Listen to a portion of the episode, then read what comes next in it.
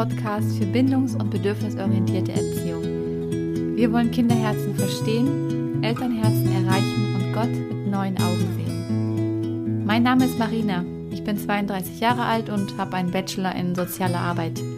Zusammen mit meinem Mann und meinen zwei Söhnen im Alter von fünf und zwei Jahren lebe ich in der schönen Stadt Detmold. Wie Julia schon in den zwei vorangegangenen Folgen angekündigt hat, dreht es sich in dieser Reihe um den Themenkomplex der Disziplin. Julia ist darauf eingegangen, warum Bestrafung und Belohnung ein Kind weder wirklich von innen heraus reifen lässt, noch langfristig gesundheitsförderlich ist. In den kommenden drei Folgen wollen wir unseren Fokus auf die Bibel richten. Lehrt uns die Bibel denn nicht, dass Strafe und Züchtigung bei unseren Kindern unumgänglich sind, wenn es sein muss, auch mit der Route? Brauchen Christen Gewalt in der Erziehung, damit ihre Kinder ihnen und Gott gegenüber Gehorsam lernen? In dieser ersten Folge fange ich aber zunächst mit den für mich wichtigsten Fragen an. Welche Haltung zu Menschen und Kindern hat uns Jesus offenbart? Wie erzieht er uns eigentlich? Welche Gesinnung oder welcher Geist ist wichtig, um die Bibelstellen richtig zu verstehen? Ich hoffe sehr, diese Folge kann dir neue Gedankenimpulse geben. Ich glaube, dass in jeder Denomination und sogar innerhalb einer Gemeinde da große Unterschiede im Verständnis herrschen und beinahe jede Familie die Bibelstellen anders interpretiert oder auch anders priorisiert und in die Praxis umsetzt. Wenn du die Folge 11 von mir, schon lange her, über die Reifwerdung des präfrontalen Kortex gehört hast, erinnerst du dich vielleicht noch, dass ein reifer Mensch immer mehr als nur eine Perspektive betrachtet. Er beharrt nicht nur auf seiner eigenen Überzeugung, sondern kann auch eine andere These durchdenken. Er sieht nicht schwarz-weiß und dass nur sein Verständnis die vollkommene Wahrheit ist, sondern er nimmt auch zwei widersprüchliche Dinge wahr und bringt die Dinge somit in eine reife Balance. Er versteht eine größere Komplexität der Dinge. Dr. Neufeld sagt, dass Fundamentalismus oder Extremismus keine Lehre ist, sondern sie sind ein Ausdruck von Unreife. Unreife Menschen können nicht ausgeglichen denken. Sie kennen nur ihre eigene Wahrheit, die natürlich absolut ist. Und alle anderen müssen daher falsch liegen. Ich wünsche mir, dass wir zu mündigen, reifen Menschen heranwachsen, die in der Gesinnung Jesu leben und auch mit diesem reifen Blick die Bibel studieren, die auch ihre eigene bisherige Meinung und das Verständnis verschiedener Themen in der Bibel reflektieren und hinterfragen können. Ich glaube, dass sich Jesus solche Nachfolger wünscht. Deshalb heißt es für mich, dass meine folgenden Erkenntnisse nicht alle richtig sein müssen und definitiv sind sie nicht vollständig. Nehme für dich heraus, was dich erfüllt und dir weiterhilft. Beginnen möchte ich mit einer Geschichte. Der neunjährige Julian wollte unbedingt ein Eis. Seine Mutter war gerade zu den Nachbarn gegangen und er ahnte, dass sie ihm heute wohl kein Eis kaufen würde. Seine Gedanken kreisten sich jedoch nur noch um das leckere Eis, welches er unbedingt haben musste. Da kam ihm die Idee, dass seine Mama doch sicher etwas im Geldbeutel hatte. Und obwohl er eigentlich wusste, dass er nicht stehlen sollte, schaffte ihn dieses Wissen und sein eigentlicher Wunsch, ehrlich zu sein, nicht davon abzuhalten, einen Euro aus dem Geldbeutel zu nehmen. Kurz darauf kam seine Mutter von den Nachbarn zurück und erzählte fröhlich, dass sie gerade eine schöne Nachricht von der Nachbarin bekommen hatte. Und sie sagte, ich bin gerade so froh, dass ich dir auch eine Freude machen möchte. Hier hast du einen Euro. Kauf dir ein Eis. Am Ende dieser Folge möchte ich auf diese Geschichte eingehen. Behalte sie also gerne im Hinterkopf. Heute geht es um das Thema die Disziplin Jesu. Ich persönlich sehe nicht sehr viel Sinn darin, einzelne Verse zu diskutieren, ohne diesen Gesamtkontext der Bibel einzubeziehen. Was ist das Ziel und das Zeugnis der Bibel? Worauf möchte sie hinweisen? Das Zentrum ist für mich ganz klar Jesus Christus. Alles andere vor ihm war nur ein Schatten von ihm. Er ist das Wort, das Fleisch wurde und uns die Wahrheit über Gott brachte. Er ist das lebendige Wort. Wenn wir also vom Wort Gottes lernen möchten, dann ist Jesus dieses vollkommene Wort. Was ist denn die Gesinnung und der Geist Jesu? Eine der klarsten Charakterbeschreibungen Gottes finden wir in 1. Korinther 13, wo es um die Liebe geht.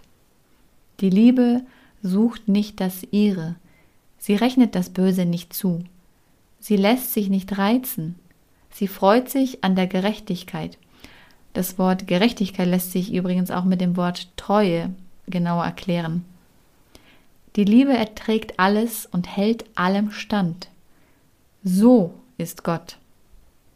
Lasst uns also in erster Linie von Jesus lernen, bevor wir uns die Passagen anschauen, die zur Gewalt gegenüber Kindern raten. Wir wollen von dem Schöpfer der Menschen lernen, der genau weiß, wie wir funktionieren. Er weiß, was uns seit dem Sündenfall fehlt und wie wir geheilt werden können und wie wir reifen. Ich lese aus der Bergpredigt. Ihr habt gehört, dass gesagt ist, du sollst deinen Nächsten lieben und deinen Feind hassen. Ich aber sage euch, liebet eure Feinde, segnet die euch fluchen, Tut wohl denen, die euch hassen und bittet für die, die euch beleidigen und verfolgen, auf dass ihr Kinder eures Vaters im Himmel seid, denn er lässt seine Sonne aufgehen über Böse und Gute und lässt regnen über Gerechte und Ungerechte. Matthäus 5, 43 bis 45. Ich finde diese Verse einfach so unfassbar. Also wie ist Gott? Wie geht er wirklich mit seinen Feinden um?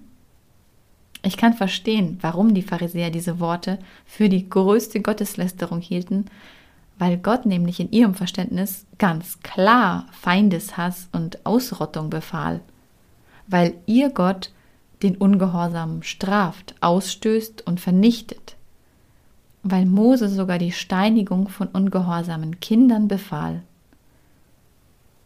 Jesus kam, um das Licht über den Vater zu bringen.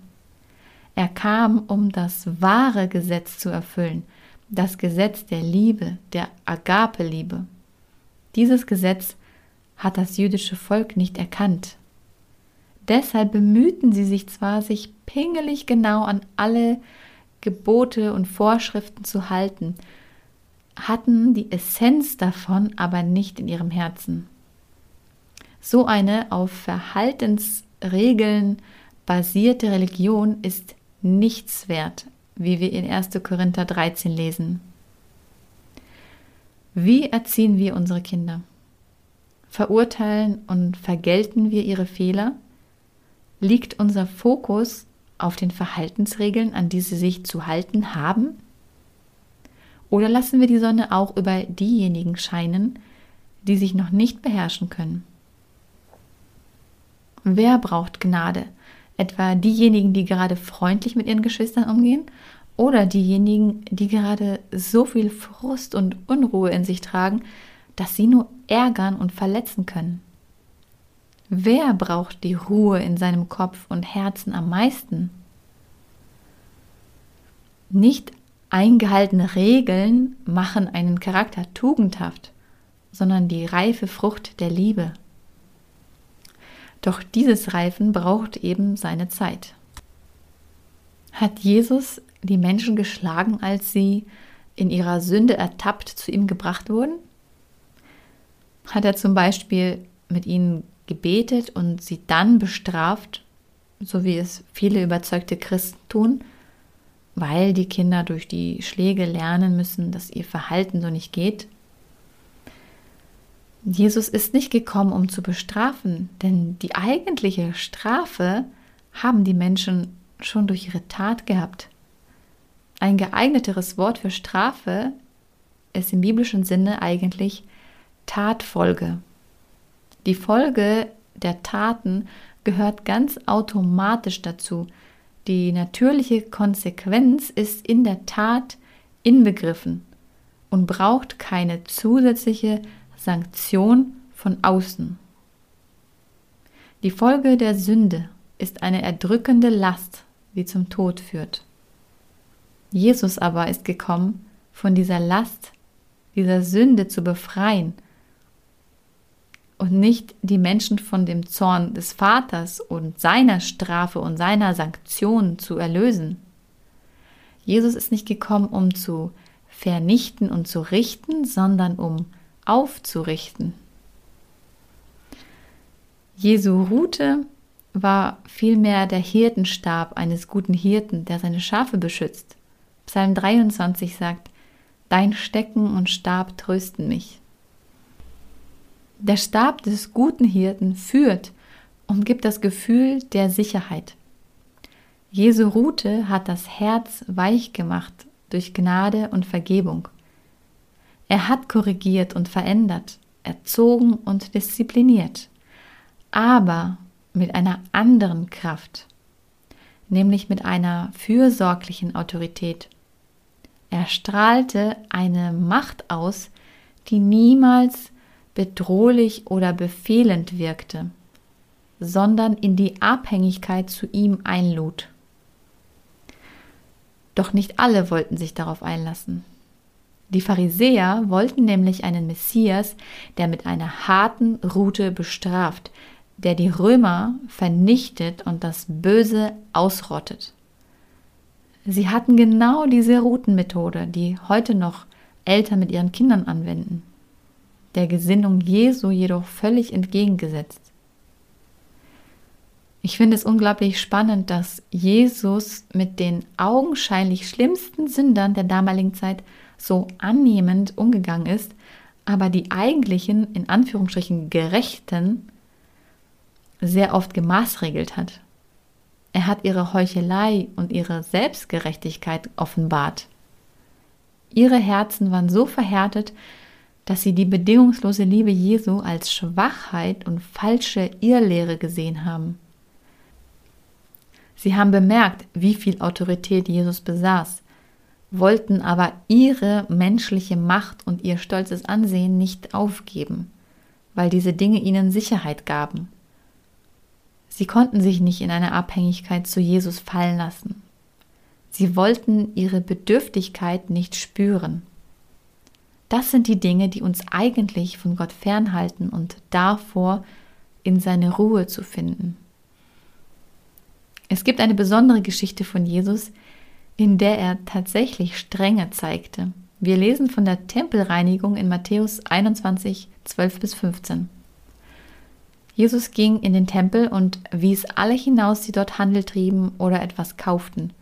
Er warf die Tische der Geldwechsler und die Sitze der Taubenverkäufer um und sagte zu ihnen, es heißt in der Schrift, mein Haus soll ein Haus des Gebetes sein, ihr aber macht eine, eine Räuberhöhle daraus.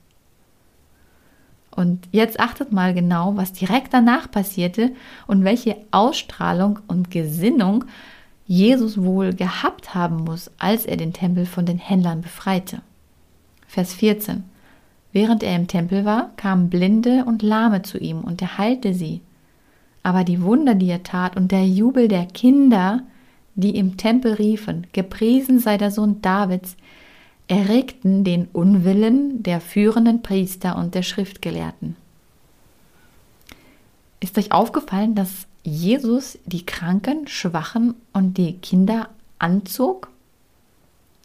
Meint ihr, die Kinder wären zu ihm gekommen, wenn er da Zornes und Brand und mit Gewalt auf jemanden eingeschlagen oder angebrüllt hätte?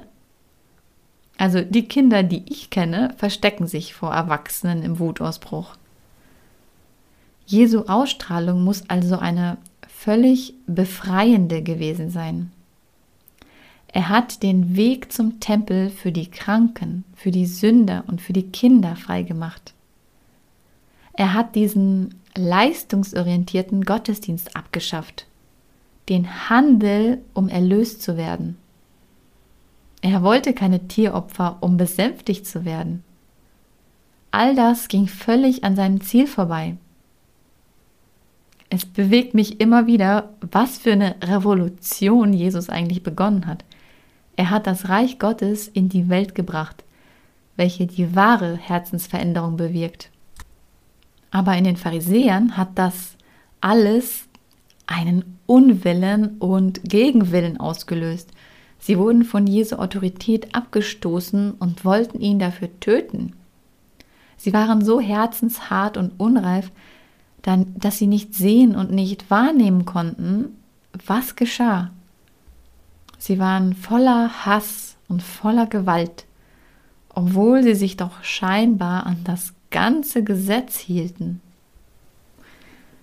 Ich glaube deshalb, dass wir Christen, wenn wir in die Falle der Selbstgerechtigkeit und der Verhaltensorientierung tappen, eine große Zurechtweisung brauchen.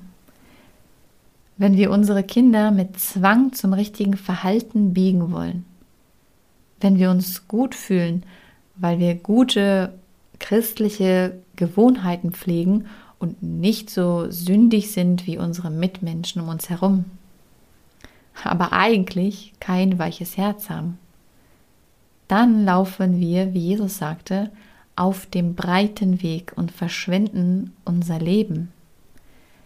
Davor möchte Jesus uns retten. Kommen wir zu ein paar weiteren Versen aus Römer 12, 20 bis 21. Wenn dein Feind hungrig ist, gib ihm zu essen. Wenn er Durst hat, gib ihm zu trinken. Denn wenn du das tust, wirst du ihn zutiefst beschämen.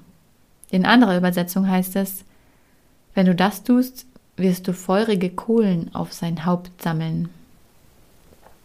Lass dich nicht vom Bösen besiegen, sondern besiege das Böse mit dem Guten. Wie möchten wir das Böse bei anderen Menschen und in unseren Kindern korrigieren? Mit dem Prinzip Auge um Auge. Wenn du mich beleidigst, belügst oder bestiehlst, dann wende ich mich halt von dir ab. Oder ich nutze meine Macht, um dich zu beschämen oder deinen Willen zu brechen oder deine wertvollsten Sachen wegzunehmen. Überwinden wir so das Böse mit Gutem? Das Böse mit dem Guten zu überwinden bedeutet für mich, mein Kind mit gnädigen, barmherzigen Augen zu betrachten und die Not zu erkennen. Es heißt für mich, die Perspektive des Kindes einzunehmen und zu verstehen, was ist es, was mein Kind innerlich gerade bewegt? Ist es gerade fähig, das Richtige zu tun? Oder braucht es gerade meine Reife als Vorbild? Wie kann es wieder Frieden bekommen? Welche Emotionen suchen ihren Ausdruck? Braucht ein Kind eine Auszeit mit mir? Muss es wieder in die Bindung zu mir eingeladen und gesättigt werden? Höre gerne noch einmal die Folge 12 mit dem Thema Kampf der Emotionen. Wenn Kinder und ebenso auch Erwachsene sich destruktiv verhalten, steckt meist etwas Tieferes dahinter. Verbieten wir einfach das Verhalten oder bestrafen es, unterdrücken wir nur das schlechte Verhalten und die Emotionen tun ihr destruktives Werk im Inneren des Menschen. Besiegen kann man das Böse nur, indem man ihm mit der Liebe begegnet, emotional beim Kind bleibt die Würde des Kindes nicht nimmt durch bloßstellen, beschimpfen, die Fehler vorwerfen, wegschicken, bestrafen. Gewalt und Beschämung können die Gefühle unterdrücken und das Kind ruhig stellen, aber nicht wahren Frieden und Ruhe ins Kinderherz bringen. Jesu Disziplin bringt also Frieden und Ordnung ins Herz, statt die negativen Gefühle zu unterdrücken und damit eine oberflächliche Ordnung zu schaffen.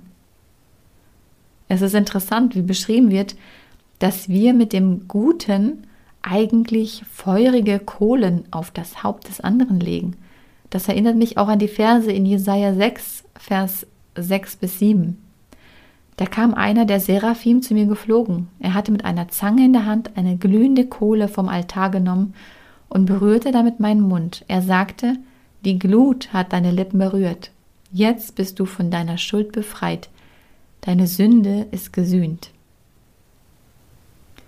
Vergebung ist die verzehrende Glut. Und diese Glut bewirkt Reue. Wenn Jesus also jemanden beschämt, dann kommt diese Beschämung von uns selbst, von innen heraus. Sie muss nicht von außen kommen. Das erinnert mich an die Anfangsgeschichte von Julian, der seiner Mutter den Euro aus dem Geldbeutel klaute und die Mutter ihm mit ihrer guten Laune dann einen Euro für ein Eis schenkte. Julians Mutter wusste in diesem Fall gar nicht, dass sie ihren Sohn gerade Kohle auf sein Haupt legt. Was wären die möglichen Reaktionen von Julian? Reaktion 1. Er könnte sich freuen und seine Mutter weiterhin verheimlichen, dass er gestohlen hat. Das unwohle Gefühl dabei würde er schnell unterdrücken können und sich vielleicht sogar darüber freuen, dass er nun zwei Euro hat. Was verrät dies über seine Bindung zur Mutter und über sein Herz? Julian fühlt wahrscheinlich nicht das Bedürfnis nach Bindung über die Loyalität. Das ist nach Dr. Neufeld die dritte Bindungsstufe. Und auch nicht ausreichend das Bedürfnis der Vertrautheit. Das ist die sechste und tiefste Bindungsstufe. Er möchte seiner Mutter gar nichts von seinem Inneren erzählen. Außerdem bewegt ihn das Gefühl der Schuld oder der Scham nicht ausreichend dazu, seine Tat zu gestehen. Diese sehr verletzlichen Gefühle sind womöglich aufgrund der Vergangenheit längst abgepanzert und unfühlbar gemacht, sodass er von der guten Tat der Mutter unberührt bleibt.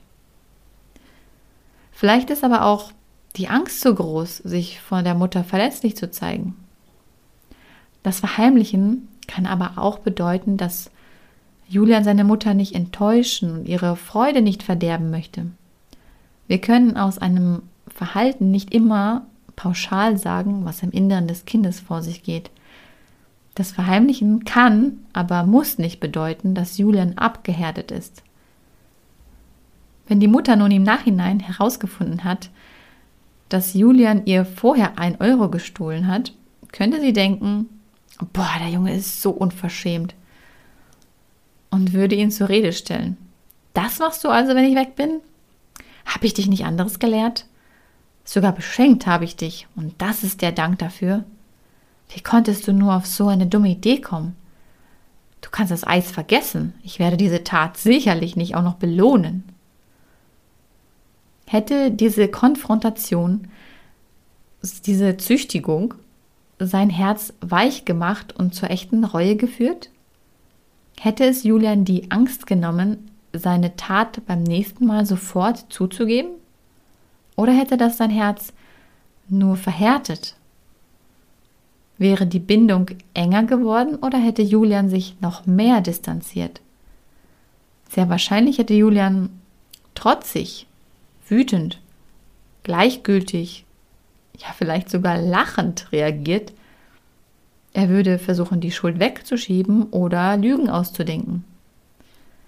Allzu oft sehen wir in diesem Verhalten nur die bösen Absichten und die Trotzreaktion, wenn wir das Kind zur Rede stellen. Und das bestärkt uns ja nur noch darin, eine harte Strafe oder Konsequenz zu erteilen, denn das Kind provoziert es ja heraus. Es macht die Dinge ja extra. Es will hier den Boss spielen.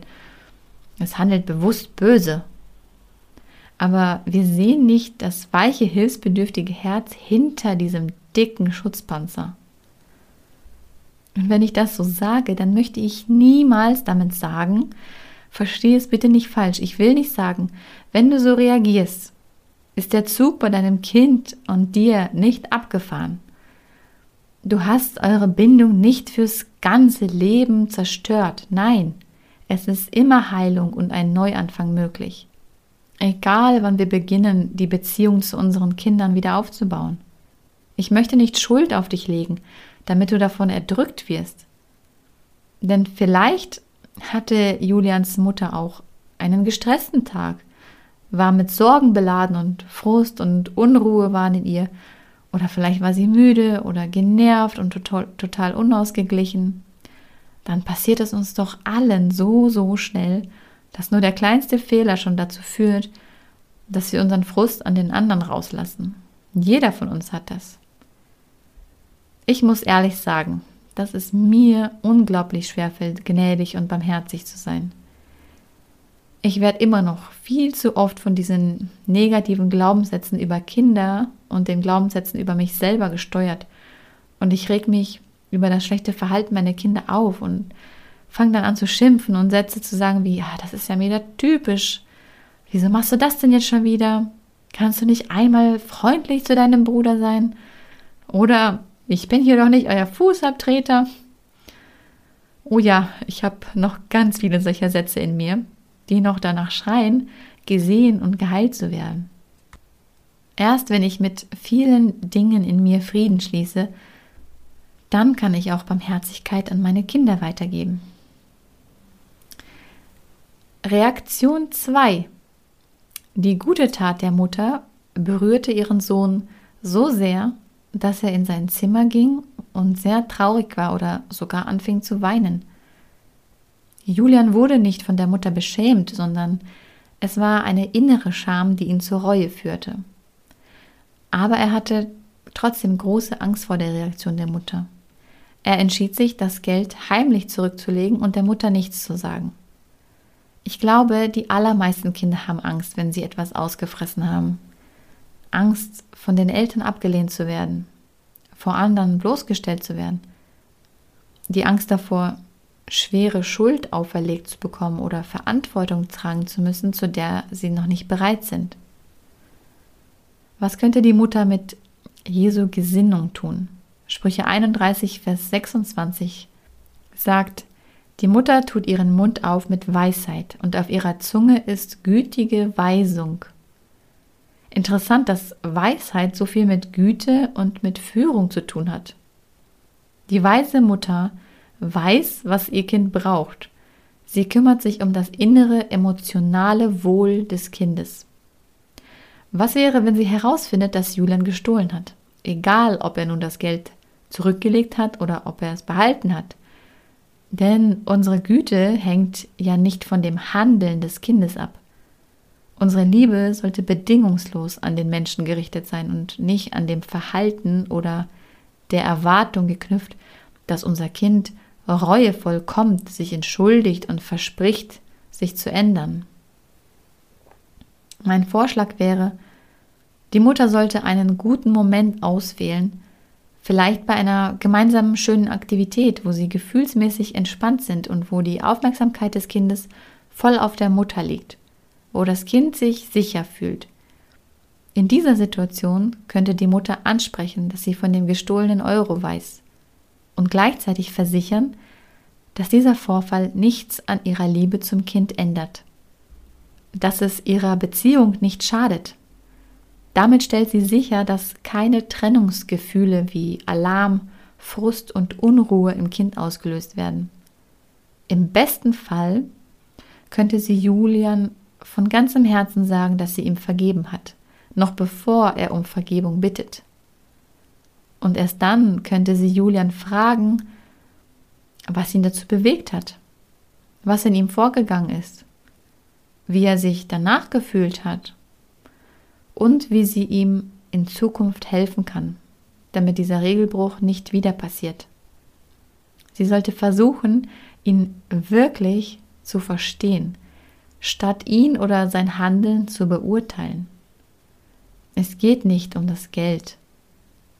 Es geht nicht um die Angst, er könnte zum Dieb heranwachsen. Es geht um Julians Herz im Hier und Jetzt.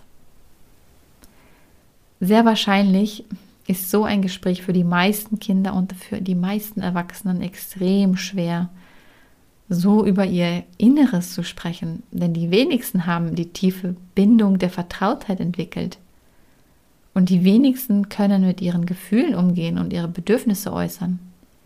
Das braucht Zeit und es erfordert auch, dass wir selbst reifen und zu unseren Gefühlen und zu unserer Empathie finden.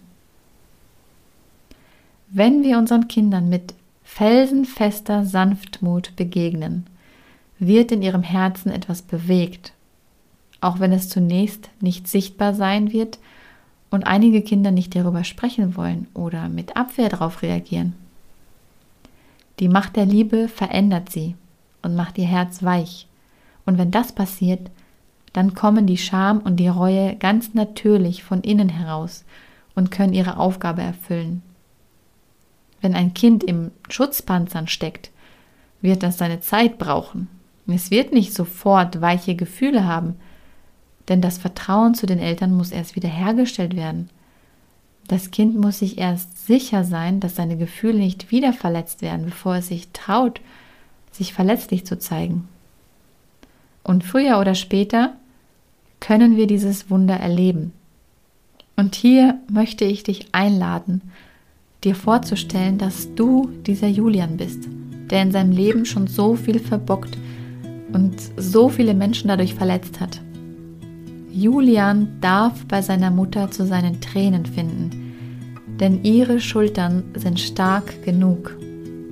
Seine Mama ist nicht gegen ihn, sondern immer für ihn. Julian weiß nun, dass er jedes Problem und jedes Vergehen mit ihr gemeinsam bewältigen würde.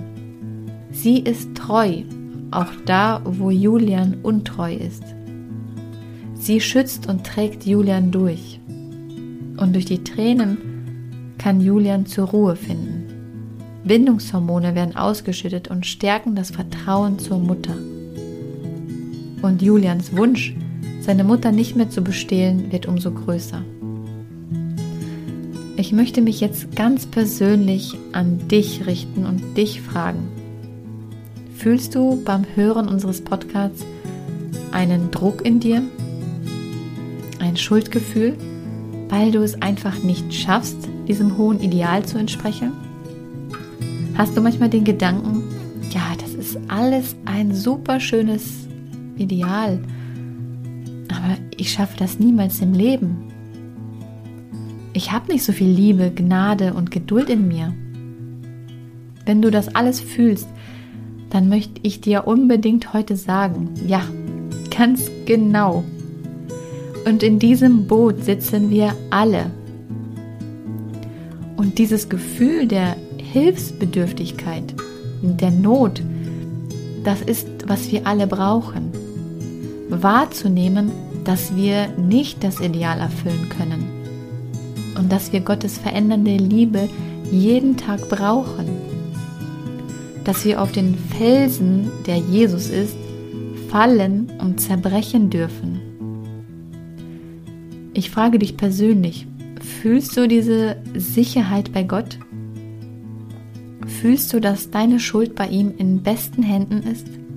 Denn er ist stark genug. Seine Sanftmut ist wie ein Felsen. Die Bindung zu ihm wird durch alles, was du getan hast und immer noch tust, nicht abbrechen. Er hat sich nie von dir abgewendet. Vielleicht denkst du, ich habe mein Leben lang so viel Schal angerichtet und ich verletze täglich meine Kinder. Das werde ich niemals wieder zurechtbiegen können. Du kannst es vielleicht nicht, aber Gott ist trotzdem für dich und nicht gegen dich. Du darfst zu deinen Tränen finden über die Dinge, die du nicht mehr ändern kannst. Du kannst dich in seine Arme fallen lassen. Und erst wenn du frei wirst von den Schuldgefühlen und dem Druck und der Angst und der Scham, Erst wenn du die Bindung zu Gott noch enger fühlst, dann kann er dich zur Reife führen. Jesus sagt, wer in mir bleibt, der bringt gute Frucht. In den nächsten Folgen werden wir über das Thema Zucht und Ermahnung sprechen und uns unter anderem auch der Passage aus Hebräer 12 widmen, wo es heißt, dass die Erziehung Gottes wehtut, aber die Frucht des Friedens in uns bewirkt. Ich hoffe, ich konnte dir heute einige Gedankenanstöße geben. Schau gerne auf unserem YouTube-Kanal vorbei, wo wir schon einige Interviews mit unseren Podcast-Hörern veröffentlicht haben. Teile unseren Podcast gerne mit deinem Umfeld und vielleicht kennst du auch jemanden aus englischem, französischem oder spanischem Raum, dem der Podcast ein Segen werden kann. Mach's gut und bis zum nächsten Mal.